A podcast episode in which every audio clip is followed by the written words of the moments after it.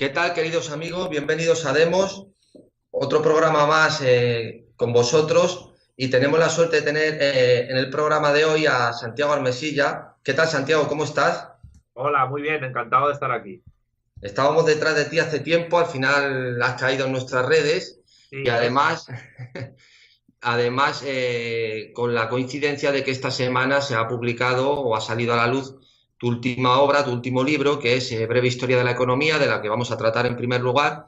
Y luego, si quieres, pues hay un libro para mí eh, muy importante, creo que de los que has hecho, sobre todo por los temas que toca, que es el del marxismo y la cuestión nacional española. le dedicaremos, si te parece, la última parte del programa, porque viene muy a cuento con el panorama político actual. Vale, yo encantado de la vida. Muy bien, pues nada, Santiago, eh, tengo el índice de tu libro, tengo que confesarte que no lo he leído todavía. Eh, desde luego sirve este programa para el compromiso de hacerlo. Además que he visto que tiene, como hemos hablado al principio, tiene una portada estupenda en la que me has dicho, pensé que era un drama, no es un drama, ¿qué moneda era? Es un, pues segment, es un segment de tiro, de la polis griega antigua de tiro.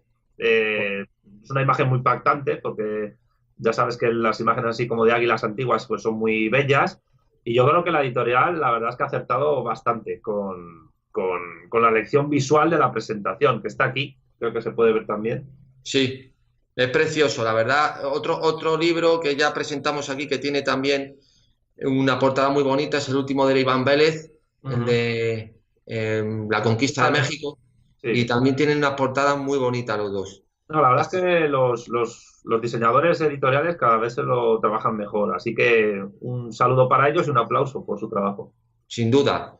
Bueno, eh, Santiago, eh, veo que el índice, vamos, cubre realmente desde la paleoeconomía y antropología económica, que es el capítulo 1, hasta la segunda globalización tras el, socialismo soviético, que es el último capítulo, el noveno, eh, y en medio pues toca desde la cuestión de la técnica y el origen de la economía, el esclavismo, el feudalismo, el, capitalismo, el socialismo, o sea, que haces un barrido, como, su como el propio nombre de la obra indica, que es una breve historia de economía, pero que incluso se remonta, que eso ya no es tan común, a la época del paleolítico, ¿no? En la que se podría considerar, una pregunta que aprovecho, que ya tienes esa obra y te tengo aquí, ¿se podría considerar que existía economía como tal, en el sentido, vamos a decir, aristotélico, si queréis decirlo de esa forma?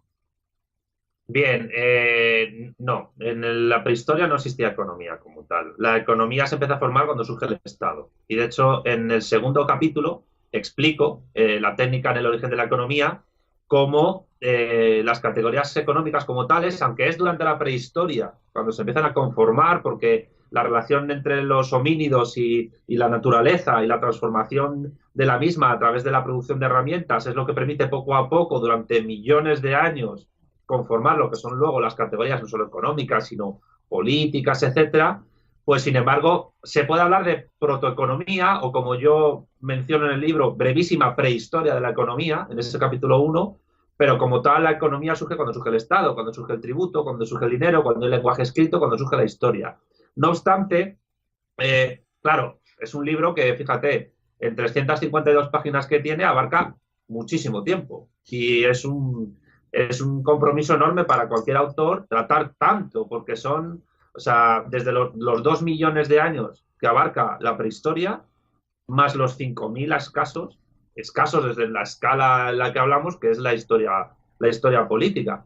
El libro fue un encargo de la editorial. Previamente, el año pasado, publiqué otro, también por Nautilus, la editorial es Nautilus, que se llamaba La economía 100 preguntas, en una colección que se llama 100 preguntas esenciales, donde existen pues todo tipo de, libros sobre temas muy diferentes, la literatura hispanoamericana, la filosofía, la antropología, la psicología, la paleontología, y a mí me encargaron la economía. Entonces, en esta otra colección, que es la de breve historia, me dijeron, ¿quieres escribir breve historia de la economía? Yo dije, vale, pero les hice la pregunta, ¿Es breve historia de la disciplina económica o de la economía en tanto que fenómeno histórico? Me dijeron lo segundo. Y yo, pues entonces me tengo que remontar al paleolítico. Tengo que empezar a hablar de cuando los primeros homínidos empezaban a modificar las piedras y empezaban a acumular esas modificaciones que hacían de las piedras y de, la, y de los palos para tratar de con ello, pues, eh, adaptarse a su entorno y hacer lo que pudieran con ello, con la naturaleza. Porque la economía es cultura. Y, las disciplinas que han, que han estudiado la cultura en su sentido más primario han sido siempre la paleontología y la antropología. Y como tú sabrás, pues la economía política tiene dos subramas que son la paleoeconomía y la antropología económica, que esta segunda no necesariamente estudia fenómenos eh, prehistóricos, sino que puede eh, estudiar fenómenos de intercambio en sociedades eh, humanas prepolíticas o en sociedades pues muy apartadas, entre comillas, de lo que es la civilización actual. Pues, pues ahí me embarqué, ahí me embarqué en un proceso de escritura y de investigación y de tratar de juntar piezas que es básicamente lo que, de lo que se basa en lo que es la economía, juntar y separar piezas que tengan más o menos valor para ofrecer a los demás y tener una ganancia y, cubrir todo ese espacio de tiempo. Y, la verdad es que ha sido muy bonito escribirlo, ha sido como un viaje personal muy, muy interesante porque, porque he, visto, he, tratado fenómenos muy diversos, que unos se entretejen entre sí, beben de otros y evidentemente pues la, una de las hipótesis fuertes que tiene el libro es que la técnica de la que luego surgen las ciencias y la tecnología, pues es la que permite el surgimiento de la economía como campo. Y la, y, la economía como campo, el campo económico, surge a partir de un proceso histórico muy amplio que parte precisamente de eso, de, de, cómo unos pocos homínidos empezaban a, producir cosas que en principio no tenían valor económico, pero que les ayudaba a, les ayudaba a relacionarse con su entorno, con la naturaleza y a crear cultura, porque la cultura no es otra cosa que naturaleza humanizada. Y de esa manera se llega luego, lo que trata en el capítulo 2, a, que la técnica evolucione hacia la manufactura, a la división del trabajo, al surgimiento del Estado, la escritura, cómo se relaciona con eso. No es casual que los primeros textos escritos sean textos económicos, de arancelarios, eh, como, albaranes de, de almacenes, como precios, etcétera, o como relaciones comerciales, contratos, todo eso. Los primeros textos escritos eran eso, no eran, literal, no eran literarios. Y, yo creo que si a cualquier persona que le guste la economía, pero también la historia o la antropología, es un libro que le va a gustar mucho leerlo. Y yo he procurado además que el lenguaje sea lo más fácil posible para, para que la gente no se, no se pierda en los, eh, en los entresílabos extraños que a veces los economistas usamos, ¿no? Que la gente pues pueda decir, anda, mira qué interesante esto que ocurrió eh, en Sumeria, Mesopotamia, o en la Revolución Industrial Inglesa, o en el Imperio Español con el Real de A8, o en, o en la Rusia Soviética, o en el Imperio Romano. La idea es esa, que la gente entienda cómo a través de la economía es posible estudiar y entender tanto la prehistoria como la historia, sin que ello signifique que en la prehistoria había economía, porque como tal nunca la, nunca la hubo. Claro, podemos decir que es un libro que puede servir tanto de manual para una persona que ya esté ducha en términos económicos o tenga una formación ya concreta en cualquier cuestión, pero que sea una persona con una formación, como para alguien que quiera tener eh, hacer un barrido de cultura general económica que puede eh, absorber un montón de ideas y de conceptos completamente desconocidos, eh, tanto históricos, antropológicos o, económicos, ¿no? Hay una cosa que me, que me, interesa mucho que es, por ejemplo, claro, cuando dices la economía no vamos a decir que no nace o no se puede comprender, que vendría a ser lo mismo sin el origen del Estado, sin el Estado mismo Aquí entraríamos en el Estado conocido como el Estado moderno, que serían las ciudades eh, renacentistas italianas, o sería el origen del Estado como tal, eh, pues podríamos decir incluso, eh, con la aparición de la escritura ya se considera incluso que hay Estado, porque ya hay una serie de códigos, una serie de normas, no sé a cuál te refieres para para dejar eh, claro que el mero hecho ya de que haya una codificación, una serie de elementos que uniformicen las relaciones, porque no deja de ser una relación la economía. Y el derecho nace para, para regular esa relación, claro.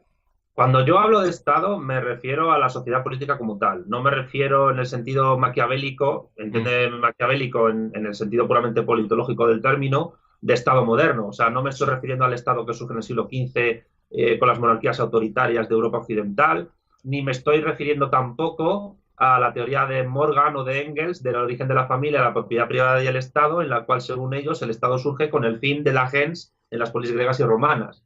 Yo creo que la antropología, el materialismo cultural de Marvin Harris y otro tipo de, estudiosos en el siglo XX eh, ya mm, pusieron en su contexto histórico esos libros que fueron muy interesantes pero para estudiar historia, pero el Estado como tal surge muchísimo antes. Yo cuando hablo de Estado me estoy refiriendo al tipo de sociedad política que surge hace 5.000 años en el creciente fértil entre Egipto eh, y Mesopotamia, el Tigris y el Éufrates, o sea, los tres ríos que bañan toda esa zona del levante oriental mediterráneo, el Nilo y los dos que he mencionado, y que es básicamente la fusión de distintas eh, sociedades humanas, familias, clanes, tribus, que ya poseen eh, un lenguaje hablado y un lenguaje escrito muy, muy pulimentado, muy evolucionado, y que han conseguido unificarse y apropiarse de un territorio más o menos de una manera homogénea y sólida, estratificar eh, la división del trabajo, la división en clases sociales y la división de la propiedad, la propiedad privada. Porque con el Estado surge la propiedad privada y surge la división del trabajo.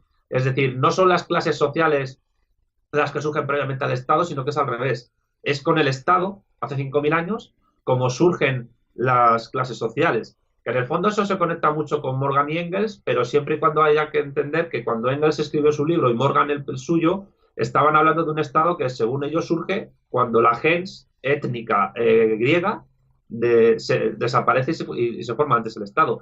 Pero es que ya el antiguo Egipto y ya Ur, Mesopotamia o el reino de Israel o la cultura del Valle del Indo o las, o las primeras sociedades políticas de lo que hoy están en, China ya tenían Estado. Entonces, yo con Estado me refiero a eso. Y la economía, y no solo la economía, la política como tal, surgen en ese mismo instante y surgen parejas porque la economía y la política son cogenéricas. Es verdad que eh, y perdón por enrollarme con esta cuestión, es verdad que la tradición cultural judeocristiana, basada en San Agustín de Hipona, ha tratado de separar la política de la economía, pues como se separa la ciudad de Dios de la ciudad terrenal, eh, y la sociedad política de la sociedad civil. Pero, sin embargo, la política y la economía eh, surgen en el mismo momento porque no se pueden entender la una sin la otra. No en vano existe una subdisciplina también de la economía que es la política económica, que es básicamente los planes y programas económicos que los estados y los gobiernos eh, planifican para llevar a cabo pues una determinada organización social dependiendo de los plazos que tengan. Pero sí, el Estado para mí, y tal como lo explico ahí en el capítulo 2, surge hace 5.000 años, mm, o sea, más o menos en el cuarto milenio antes de Cristo. Bueno, una cosa que dice que para mí es, eh, por ejemplo, Aristóteles dice en su política que el objeto de la política es procurar la vida buena. Y una de las medidas que cita, por ejemplo, es la economía. Es decir, claro. Yo lo que entiendo casi no es que sea una disciplina paralela o simultánea, sino que deriva de la misma política. Es decir, estás obligado al estar en el Estado a tener una política económica. O sea, es que no puede ser de otra forma. Por eso también rechazo la idea del liberalismo, por supuesto, de la ausencia del Estado, pero también considero un mito también que el Estado se eh, mantenga ausente en la, intervención de la economía. Eso también sería un mito porque precisamente el Estado debe hacer todo lo que sea necesario para seguir siendo Estado. Y si tiene que intervenir la economía o intervenir tu casa, pues tendrá que hacerlo porque si no ya el que se suicida es el mismo, ¿no? Hombre, a ver, es que en la propia contabilidad de una economía doméstica eso se ve. Nosotros tenemos que pagar la luz, el agua y el gas y si no lo hacemos en su debido momento, el Estado nos reclama si no pagamos la hipoteca, el Estado, bien sea a través de cajas, eh, como de cajas, yo qué sé, de cajas económicas o a través de bancos incluso privados, te va a reclamar porque no son los bancos los que esos bancos los que producen el dinero, sino que es el Estado. Pero es que hace 5.000 años ya empezaron a existir los tributos, ya empezaron a, a, contabilizarse esos tributos, el código de Hammurabi mismamente, del cual hablo en el libro, ya especificaba eh, eh, leyes tributarias para los súbditos del monarca de turno y, así ha ocurrido siempre. Es decir, eh, uno de los primeros modos de producción de los que se habla en el libro es el despotismo hidráulico, que se puede decir que fue el primero, el primer modo de producción, la primera forma económica existente en la historia.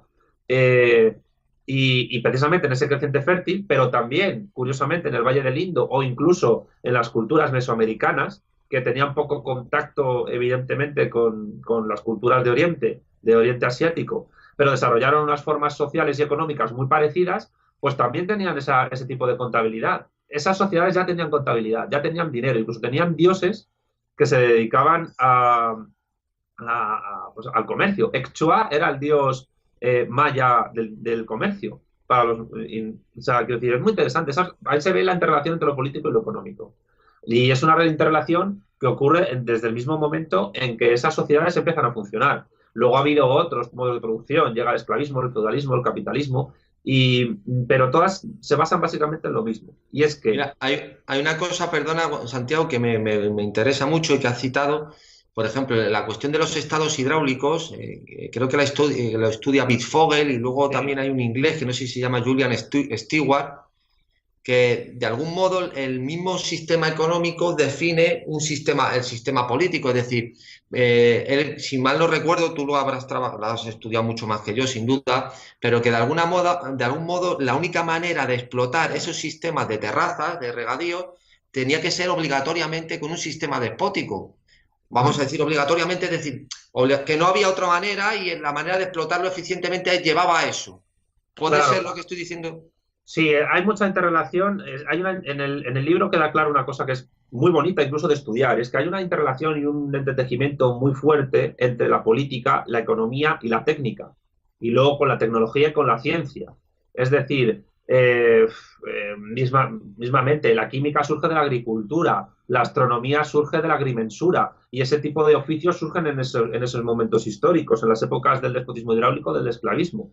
Y, y y la interrelación que hay entre el, modelo económico que sigue una sociedad, el modelo de sistema político que tiene y el desarrollo de la técnica y de la tecnología, de la manufactura, de las máquinas e incluso de las ciencias está totalmente entretejido. Por eso en cada época histórica las ciencias, la economía, las relaciones sociales, eh, lo que Marx llamaba relaciones de producción y las relaciones políticas que hay de poder son distintas y dependen incluso de todo ese tipo de interrelación. La economía depende del desarrollo científico, el desarrollo científico depende de la técnica que se utilice. La técnica que se utilice depende incluso de cómo se gestione desde el Estado. En el despotismo hidráulico, evidentemente, eran sociedades que o tenían esclavos, pero muy poquitos, o tenían o no los tenían prácticamente, como ocurría en buena parte del antiguo Egipto. Aunque en Deir el Medina, está, esto está documentado y hablo de ello en el libro, se produjo la primera huelga de la historia del antiguo Egipto. Los trabajadores se negaron a, trabajar en obras en esa localidad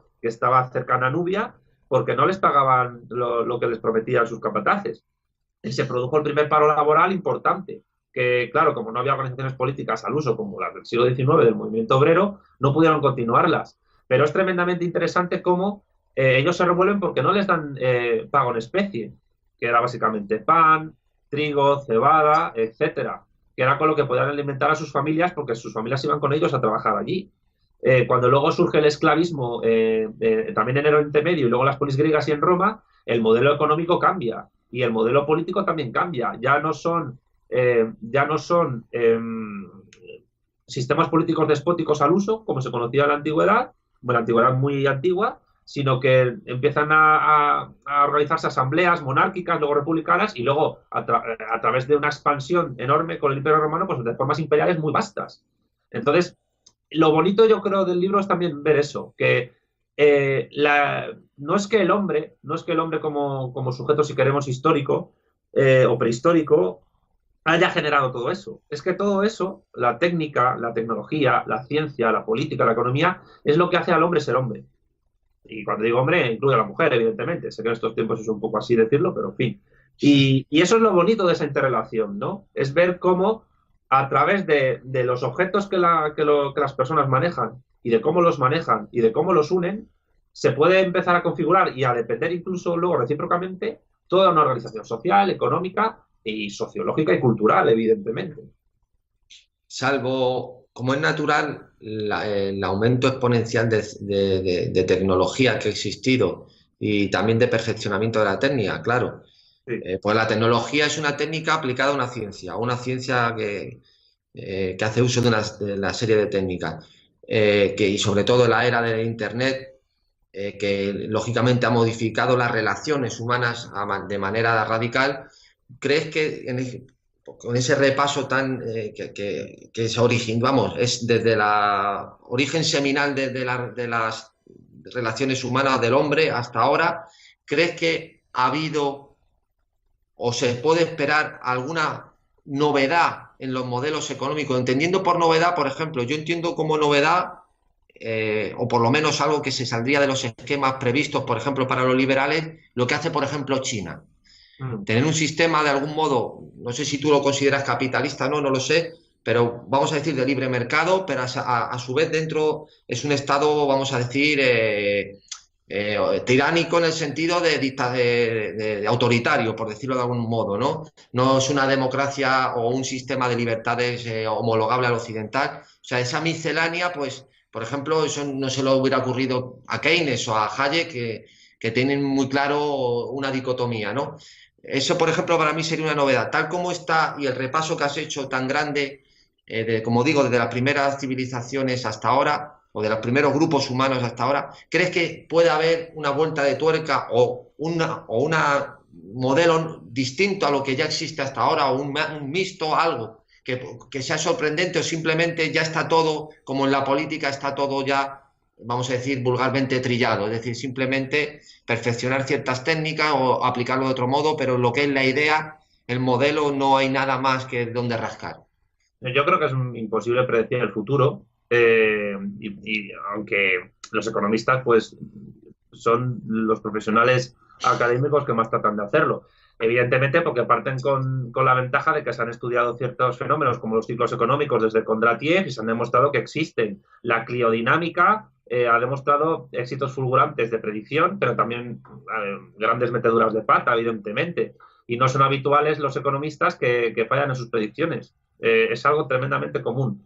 Ahora bien, eh, yo el tema de China lo trato en el capítulo sobre, el socialismo, un poco también en el 9, en el último, el de la segunda globalización, y también en el epílogo. En el epílogo doy incluso a entender que, hombre, eh, Marx, cuando por ejemplo en el Capital, en el tomo 1, estudió eh, el, ciclo de reproducción ampliada de la producción de valor y capital, se dio cuenta, que es una cosa que algunos que se dicen a sí mismos marxistas no han caído, que la producción de valor, a través de su interpretación de la teoría de valor-trabajo, que es totalmente diferente de la de Ricardo, entiende que esa reproducción del ciclo ampliado del valor puede ser ilimitada en el tiempo, no infinita, pero sí limitada. Lo que ocurre es que mm, pensar que el capitalismo como modo de producción histórico va a ser ya irrebasable y eterno, yo creo que eso es una ingenuidad. Eh, pero también pensar que puede venir el socialismo después es otra ingenuidad, porque incluso podríamos volver a modelos sociales eh, que recuerden un poco a la época feudal. De hecho, eh, algunos economistas hablan de neofeudalismo actualmente. Se, siga, incluso sigue habiendo esclavitud. Lo menciono en el capítulo segundo sobre el esclavismo, perdón, en el tercero, cuarto, perdona, sobre el esclavismo. Actualmente en el mundo, el Global Slavery Index de 2018 señaló que viven alrededor de 30 millones de personas en el planeta actualmente que están viviendo bajo un régimen de esclavitud, normal, normalmente alegal y en base a deudas. Eh, deudas que contraen con, terceros y de los cuales dependen. El esclavo, a diferencia del obrero asalariado, a diferencia del siervo de la gleba, es un sujeto que en toda su totalidad orgánica, su ser, pertenece a otro.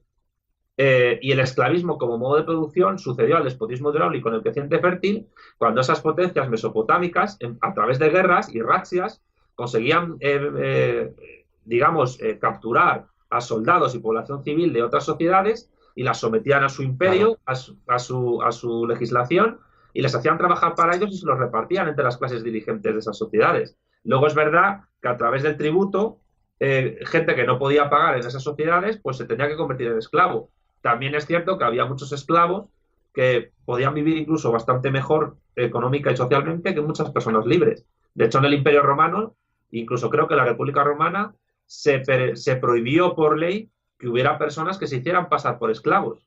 Y había esclavos que llevaban la contabilidad de sus señores y que se encargaban de educar a la familia. La esclavitud de los imperios islámicos pues eh, eh, permitió incluso que hubiera grupos de esclavos que, como los genízaros que se convirtieran en, eh, que se convirtieran en tropas sin ejército, tenían, poseían territorios para sí mismos. O sea, que es una relación la esclavitud no es blanco y negro. desde una perspectiva... Bueno, de hecho, Santiago, la esclavitud en sí misma, como idea, y no, bueno, y como acto en sí mismo es una domesticación del barbarismo humano, porque antes lo que hacían era matar, o sea, aniquilar a todo lo, a, todo el enemigo, es decir, el esclavismo es como una especie de acto civilizado de no matarlo y, bueno, pues meter, eh, sí, lo tienes a, como dices tú, eh, pasas de tu propiedad, pero no aniquilas a todo el mundo. Los esclavos eran, fueron muy funcionales en su época a nivel económico, porque permitieron al Imperio Romano, que fue la sociedad más esclavista de la, de la historia de la antigüedad, eh, pues llegar a donde fue. Lo que ocurre es que luego en la antigüedad tardía las ciudades empezaron a perder preeminencia económica y los esclavos y los hombres libres empezaron a, desarrollar otro tipo de relaciones sociales en las cuales los esclavos se convertían en siervos de la gleba y así es como el modo de producción feudal llega. Pero lo importante de esta época es que eh, hay cerca de 30 millones de personas que viven bajo régimen de esclavitud contabilizadas y en cómputo global nunca ha habido tantos esclavos a la vez como ahora como ahora en el siglo XXI. Eh, entonces, ¿qué quiero decir con esto? Que incluso en un capitalismo muy avanzado como en el que vivimos, eh, elementos eh, sociales, históricos y antropológicos de modos de producción anteriores se transforman o se conservan. Pensemos, por ejemplo, en la clase aristocrática, en la nobleza. Una vez que las revoluciones liberales y jacobinas en Europa y en América triunfan, esa clase aristocrática se tiene que transformar hasta la actualidad. Es decir, o se vuelven asalariados, trabajadores, o se vuelven burgueses y tienen un negocio, pero ya no pueden vivir de los títulos nobiliarios que les permitían tener tierras como antes. Eh, ellos y sus hijos y sus nietos tienen que incorporarse al mundo laboral capitalista como puedan. En el caso de China, yo creo que lo que están haciendo en China, y creo que lo están haciendo bastante bien en lo que a política económica se refiere, es aplicar un modelo de NEP, de nueva política económica que Lenin intentó aplicar en la URSS, siguiendo más las ideas de Bukharin que, de otro tipo de teóricos soviéticos de la época, pero con la ventaja de que China, a diferencia de la Unión Soviética en época del último Lenin y de Stalin, no estuvo geopolíticamente cercada e incluso llegó a llevarse bastante bien desde Mao y con Deng Xiaoping con Estados Unidos para permitirles más libertad de movimiento de cara a lo que ellos querían empezar a hacer. Eh, que empezaron a hacer con el gran salto adelante, no les salió como ellos querían, pero sí empezó a generarles autárquicamente un cierto músculo industrial, pero a través de las reformas de Deng Xiaoping con el 79, pues China ha conseguido generar eh, lo que en términos de, Marx se llaman los momentos incipientes de la dictadura del proletariado, que suelo explicar en la crítica del programa de Gotha, y que es básicamente eh, una mezcla entre capitalismo de Estado y socialismo de mercado, en el cual las, teorías de Bujari se, fomentan y eso les ha permitido, en, ya son 40 años de reforma y apertura, se han celebrado hace poco, pues sacar a más de 800 millones de chinos del umbral de la pobreza absoluta y están a punto de, acabar con la pobreza relativa. Y, si a eso le unes que lo conectan con sus planes del Internet 5G de dominarlo y del plan, el plan de hecho en China 2025, que no es que culmine en el 2025, es que empieza en ese año. Los chinos se quieren convertir en la gran potencia tecnológica y científica del mundo en todas las ramas más importantes de este desarrollo. Y, tienen la posibilidad de hacerlo porque son 1.300 millones de personas. Y claro, frente a eso, ¿qué puede hacer la Unión Europea? Pues lo que está, tratando de hacer, lo de la flexiseguridad o flexibilidad, según como, se, según como lo llames, en lo cual hacen que una persona eh, pues tenga que desarrollar hasta cuatro trabajos y formarse de por vida, porque como no nacen niños en Europa Occidental, pues cada persona que haya tiene que trabajar como cuatro, como un chino solo, o como un indio solo, que es otro país que está emergente. O sea, según las predicciones económicas que yo he consultado, para final del siglo, siendo muy conservadores, para final del siglo XXI, Estados Unidos quedaría relegada a tercera potencia mundial, la primera sería China y la segunda la India. Con lo cual, el, núcleo económico y político del mundo se desplaza a Asia, al Oriente Lejano. Y probablemente, si además los chinos consiguen desarrollar tecnologías y ciencias eh, como las de ahora, pero de una manera mucho más, eh, mucho, muy distinta, seguramente las relaciones políticas cambien. Entonces, el, si quieres lo, lo, lo, resumo, con esta frase.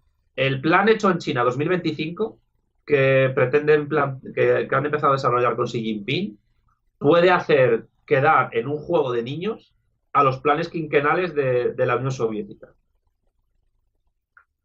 Claro, eh, sí, lo que estás contando de China realmente es impresionante. De hecho, ya hace unos años, eh, ya el desfile de las Fuerzas Armadas se hace con el 100% de armamento y tecnología china. O sea, claro. Son autosuficientes ya en el, vamos, la, la, cuestión militar, el armamento, pues es eh, el Padre Nuestro de, un Estado. A ver, si es que no sé, es donde cómo se mide la potencia de un Estado, como no puede ser de otra forma. Eh, ¿Cómo, cómo se va a medir si no? Es que el ejército también es política económica, también es economía. O sea, la cañones y mantequilla, bueno, pues sí, pero dale, da mantequillas a los soldados que empuñan los cañones, porque tendrán que estar bien comidos para poder llevar a cabo una guerra, o por lo menos para mantener la paz, ¿no? Si Vix pacem para velum. todavía Estados Unidos tiene el ejército más potente porque tecnológica y científicamente son más poderosos, pero China a nivel de efectivos de ejército de tierra tiene más que ningún otro país. Y además es un ejército que, que está controlado por un partido, que es el Partido Comunista Chino, en el cual militan 80 millones de personas. Mm. Es una barbaridad, no hay una organización política organizada en el mundo con tanta capacidad de efectivos y en el cual además para entrar, para ser militante, tienes que pasar casi como una, como una oposición o concurso. O sea, el trámite para hacerte militante del Partido Comunista Chino dura dos años y medio. Es decir, no entra cualquiera, no es como llegar a, aquí y decir, quiero hacerme de Podemos, me meto aquí en, en Plaza Podemos en Internet y ya soy Podemita. No, no, allí la gente se lo toma eh, muchísimo más en serio. Eh, yo creo que en algunos aspectos ya China es la primera potencia económica, todavía ellos son muy conservadores y esperan anunciarlo dentro de un tiempo, están haciendo cosas tremendas. Por ejemplo, están comprando deuda externa estadounidense con dólares. Y eso, a la larga, no sé a, qué punto le puede llevar a Estados Unidos, pero Trump, si ha llegado al poder, es precisamente por un intento por parte de la burguesía estadounidense por no perder, por no perder el tren del dominio mundial. Pero claro, ya en Oriente Medio ya no son lo que eran. La victoria de la victoria frente al Estado Islámico eh, y la presencia de Rusia allí, que, ha minado la, estrategia del creciente fértil geopolítico que siempre ha tenido Estados Unidos desde Spikeman para tratar de controlar a Rusia y a China. Lo que pasa es que su estrategia de tratar de acercar a China geopolíticamente por Oriente Medio y Asia Central no les está saliendo como ellos querían. Entonces, el futuro a corto plazo es mm, tremendamente movedizo mm, en ese sentido. Pero claro, yo retomo tu pregunta. Sí, evidentemente. El tipo de relaciones sociales eh, internacionales, la geopolítica, incluso la técnica, la tecnología que se puedan derivar de esta transformación que se está produciendo en este siglo con el auge del país más poblado de la Tierra, eh, puede ser tremendo y probablemente la gente, los que vivimos en Europa Occidental o en América del Norte o incluso en Hispanoamérica, no estamos todavía preparados para entender a dónde lleva eso. Muy bien, Santiago, pues eh, recomiendo a, todo a todos nuestros televidentes y oyentes de Evox y de todos los que nos escuchen y nos vean tu último libro, Breve Historia de la Economía, como también les recomiendo eh, el libro que, del que vamos a hablar ahora, que es El marxismo y la cuestión nacional española. En el que creo que viene muy a cuento esa obra tal como está configurado ahora mismo el, mapa eh, de ideologías eh, en, España y sobre todo por la catarsis que va a producir, a mi juicio, no hace falta ser un en vez del venerable para saber que Vox va a ser, pues, al margen de que luego se quede todo en un, en un partido más de este estado de partidos, pero desde luego va a haber juego y va a ser un continuo de debates y de manifestaciones y un montón de cosas que ya se están preparando a fuego lento. Entonces, creo que Santiago, no debo ser ningún genio tampoco si digo que debe ser como una, como diría yo, hablando vulgarmente, bueno, voy a decir más fino, como un escrúpulo, escrúpulos son las piedras pequeñitas que se metían en los zapatos, para los que se jactan de ser de izquierdas, pues que haya personas como tú, que vamos a decir que que eres de izquierdas en el sentido vulgar del término que entiende todo el mundo, seas comunista o que te definas comunista o no, pero bueno, de izquierda para que nos entiendan todos, en el que defiendas de manera unívoca, o sea, sin lugar a dudas, en el que no permites de manera dialéctica otra opción porque no puede serla, no puede existir, que la de defender como, como de manera unitaria una nación política, es decir, no creer en el, regionalismo o en la autodeterminación como último, como último estadio de ese regionalismo exacerbado frente a todos los que se consideran eh, de izquierdas, también hablando en términos generales, en los que eso lo ven como una cuestión, casi una cualidad casi intrínseca a esa ideología. Entonces, tú creo que lo has desmontado de una manera no solo histórica, haciendo un repaso de esa eh, idea en la izquierda o en el marxismo de lo que es la nación política, sino también de una manera racional en sí misma, ¿no? Bueno, yo agradezco tus palabras, la verdad. Eh, no sé si ha sido importante el libro, pero lo que sí está claro es que fue publicado en el 2017, en septiembre. Eh, según me comunica la editorial El Viejo Topo, no hay semana todavía, ya estando en marzo, marzo, ya mañana abril, de 2019, no hay semana que no se venda algún ejemplar por parte de la editorial, es decir, todas las semanas se venden algunos. Y su repercusión, pues yo no me la esperaba, pero la ha tenido. Y lo, lo único que yo he hecho en el libro, la única cosa que, que he hecho realmente es compilar coherentemente textos de clásicos del marxismo, Marx, Engels, Lenin, Stalin y Rosa Luxemburgo, si me he centrado simplemente en esos cinco clásicos, que tratan la cuestión de la nación, que tratan la cuestión del Estado, que tratan la cuestión de la autodeterminación, de la llamada autodeterminación, y que, y que tratan incluso la cuestión de España. Porque no hay que olvidar que Marx eh, fue corresponsal de un periódico estadounidense, el New York Daily Tribune, en el, y que en el año 1854 estuvo tratando la, revuelta de la Vicalvarada, el cuarto periodo revolucionario que, Marx trata eh, en, el contexto de las revoluciones burguesas eh, españolas, y, que a partir de ahí, pues él, desde su materialismo histórico, trató de analizar lo que fue la historia de España, no ya solo la contemporánea que él le tocó vivir, eh, porque fue un gran, él fue un gran eh, estudioso de la guerra de independencia, sino que también trató la formación de España histórica. Llega a un punto de decir Marx que los constitucionalistas de Cádiz, los liberales de Cádiz, los revolucionarios de, que estaban en la isla gaditana, eh, reconstruyen la idea de España y que generan una nueva España, una España nueva, que es la nación política española, eh, de una manera tan radical como aquellos que empezaron a conformar eh, España históricamente en Covadonga y en Sobrarbe. Y Covadonga y Sobrarbe las menciona Marx en su propio escrito.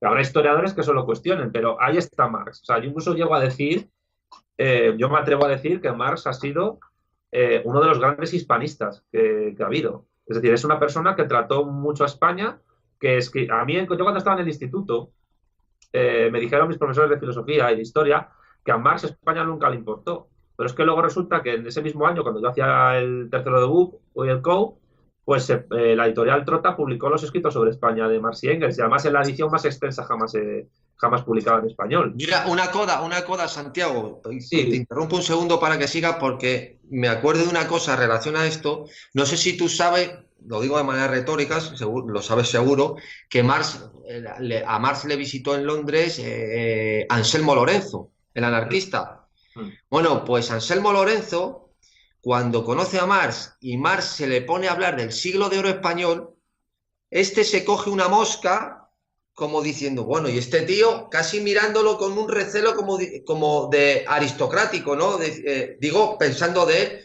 una persona así tan culta que se interesa por esas veleidades y tal, desde el planteamiento de un anarquista sencillo que va allí, ¿no? O sea, quiero decirte eh, eh, lo que está, abundo en lo que estás hablando de Mar, ¿no? De, la querencia, pues siempre por, el conocimiento de, España y de su cultura de, una manera profunda. Sí, de hecho es, es gracioso porque hay algunos ahora eh, en el ámbito conservador español que están empezando a decir que Marx defendía la leyenda negra no es cierto. Marx no era ni negro legendario ni, ni, rosa legendario, simplemente trató los fenómenos de su época, trató la historia de un montón de países, de Rusia, de Turquía. Él, criticaba a, los, a sus contemporáneos por no conocer a España de la manera que había que conocerla y, y, además hablaba español. Llegó a hablar bastante bien español y se leyó el Quijote varias veces. Era un gran admirador de Cervantes y del Quijote. Tiene una frase en el tomo 1 del Capital, en una nota a pie de página muy bonita, en la que habla como ya Don Quijote eh, tuvo que pagar caro la creencia de que la caballería andante era compatible con cualquier formación económica y con cualquier eh, modo de producción. ¿Qué estaba queriendo decir con esto? Pues si uno estudia los textos que escribió Marx, no solo sobre España, sino sobre Hispanoamérica, a través de textos sobre el, proceso del colonialismo, el colonialismo del siglo XVIII y XIX, quiero decir, se da cuenta de que si el imperio español cayó, esto lo digo siguiendo a Marx, ¿eh? Si el imperio español cayó fue porque fue, era incompatible con el capitalismo que estaba surgiendo, que estaba empezando a hegemonizar Inglaterra con su revolución industrial. Porque España, por ejemplo, ya que hemos hablado antes de la esclavitud, acuérdate, España fue uno de los últimos países de Europa en tener la esclavitud legal en su, en su reglamento jurídico. Y de hecho, cuando, cuando no es la nobleza castellana, sino la burguesía en Cataluña la que hegemoniza la, eh, la dialéctica de clases dentro de España, es cuando se produce más comercio de esclavos con el Caribe, con Cuba, con la República Dominicana y con Puerto Bacardí, por ejemplo. Sí, claro, o sea, yo me acuerdo la primera vez que fui a Barcelona, como había gente allí que me contaba que prácticamente mm, los edificios más icónicos del ensanche de Barcelona habían sido pagados con dinero de negreros. hay una anécdota también que en Cuba, no sé si era de, de la familia Bacardí o de una de la burguesía catalana, tenían una serie de, una fábrica de, puros, se quemó y resulta que murieron todos. Entonces, ¿cómo es posible que nadie saliera cuando eh, comenzó el incendio? Y es que estaban con unas argollas atados a las mesas. Claro, pues claro, en régimen de esclavitud. Lo que pasa es que los esclavos, ya eh, en lo que se refiere a, la producción capitalista de mercancías, no producen con el mismo valor con que puede producir un obrero libre, un obrero asalariado que vende su fuerza de trabajo y le contratan o no y ya está. Y entonces, claro, España se aferraba a unos, a unos modos de producción que ya estaban totalmente rebasados por la historia, por la revolución industrial, no solo por Inglaterra, sino por lo que estaba ocurriendo en, el eje Rin-Rodano-Po, que sigue siendo actualmente el gran eje económico industrial de Europa continental. Y, España a nivel capitalista, aunque empezó a desarrollar ya eh, elementos industriales, de hecho el primer barco de vapor se fabricó en España en el año 1817, en Andalucía, pues no empezó a tener un capitalismo desarrollado hasta el siglo XX. Y es con el franquismo cuando el, capitalismo, eh, con lo que se, se, empieza a desarrollar, porque Franco adoptó un modelo de tipo bismarckiano, de centralización de la producción, de desarrollo de las fuerzas productivas manu militari, que siguió el modelo prusiano, pero adaptado a un país católico y un país del sur de Europa y que colocó a España a finales de la dictadura en, la onceava, en el onceavo puesto. Sexto, en el sexto. va a estar el sexto. de hecho, el Times, el Times, si mal no recuerdo, le dedica una portada a Franco diciendo el milagro, el milagro económico español. Pues eso es un modelo que ya hicieron otros, eh, o sea, que hizo Bismarck mismamente, en el momento en que Prusia y luego Alemania empezó a pasar de ser una sociedad agraria a una sociedad industrial en muy poquito tiempo, prácticamente en 20 años hasta llegar a, poner en un serio aprieto al imperio británico en la dominación eh, en, el mundo colonial y en Europa. Claro que luego llegó Estados Unidos y desbarró con todo eso porque tenía mucho más territorio y, etcétera. Y luego la ventaja estratégica que tiene Estados Unidos, que es que tiene costa con dos océanos, que eso le da, eso le da, le da una posición tremendamente privilegiada, ¿no? a nivel económico, comercial y geopolítico y militar. Pero a lo que iba, eh, en el libro, El marxismo y la cuestión nacional española, pues uno puede rastrear citas que tiene el propio Marx sobre España, sobre la historia de España, sobre cómo se conforma históricamente, sobre cómo eh, se producen cuatro periodos revolucionarios burgueses propiamente dichos, la, primero la guerra de independencia, segundo el trinio liberal, segundo la, la primera guerra carlista y el cuarto clavical Alvarada, Luego incluso Engels llega a tratar un quinto, que es el que añado yo, que es el del sexenio democrático, más otros dos que ya se dan en el siglo XX, donde ya hay un componente de lucha obrera anarquista y luego socialdemócrata y comunista importante, como son el llamado trienio bolchevique, o sea, el fin del, del turnismo de la restauración, y luego el séptimo y último periodo que ha habido hasta ahora, que sería el de la Segunda República más la Guerra Civil. Eh, pues bien, los cuatro primeros periodos revolucionarios burgueses españoles, en los cuales la nación política española surge, coinciden con lo que Lenin en su texto famoso, y esto te lo menciono porque yo sé que Trevijano mencionaba mucho este texto de Lenin, eh, sobre el derecho de las naciones a la autodeterminación, Lenin llega a afirmar que las naciones de Europa Occidental canónicas habían desarrollado su periodo burgués revolucionario de conformación nacional entre el año 1789, es decir, Revolución Francesa, y 1871, es decir, unificación alemana eh, incluida España con estos cuatro periodos que te he mencionado. Entonces, dice textualmente Lenin, buscar eh, el derecho de autodeterminación en Europa Occidental teniendo en cuenta estos datos de conformación histórica es no comprender el ABC del marxismo. ¿Por qué dice esto Lenin? Y en esto eh, retomo los textos de Rosa Luxemburgo. Eh, porque Lenin escribió estos textos supuestamente en un debate con Rosa Luxemburgo sobre la independencia de Polonia. Pero es que los, Rosa Luxemburgo y Lenin están defendiendo la misma idea, la idea que separa lo que es la construcción de Europa Occidental de lo que es la Europa del Este, Europa Oriental. Y, a partir de ahí yo creo que se forman dos corrientes distintas dentro del bolchevismo, que sería el bolchevismo oriental, el, el de Lenin, Stalin, y lo que sería el bolchevismo occidental, que es básicamente el de los comunistas alemanes y el de los comunistas de Italia, etcétera. ¿En qué se diferencian? Pues que en Europa Oriental, en esa época, Imperio Austrohúngaro, Imperio Otomano e Imperio Ruso eran sociedades multiétnicas, multireligiosas y multilingüísticas, en las cuales no había habido revoluciones burguesas, incluso hasta muy tardíamente. Stalin, en su texto El marxismo y la nacional, habla, por ejemplo, de que en Georgia, que era una colonia rusa, eh, que fue un imperio, o sea, un imperio medieval y un reino medieval antiguo, no se produce una revolución propiamente burguesa hasta el año 1909. Y, en Hungría más o menos igual. ¿Y, qué ocurre? Que Polonia o Finlandia eran básicamente colonias del Imperio ruso, porque Finlandia fue territorio sueco previamente.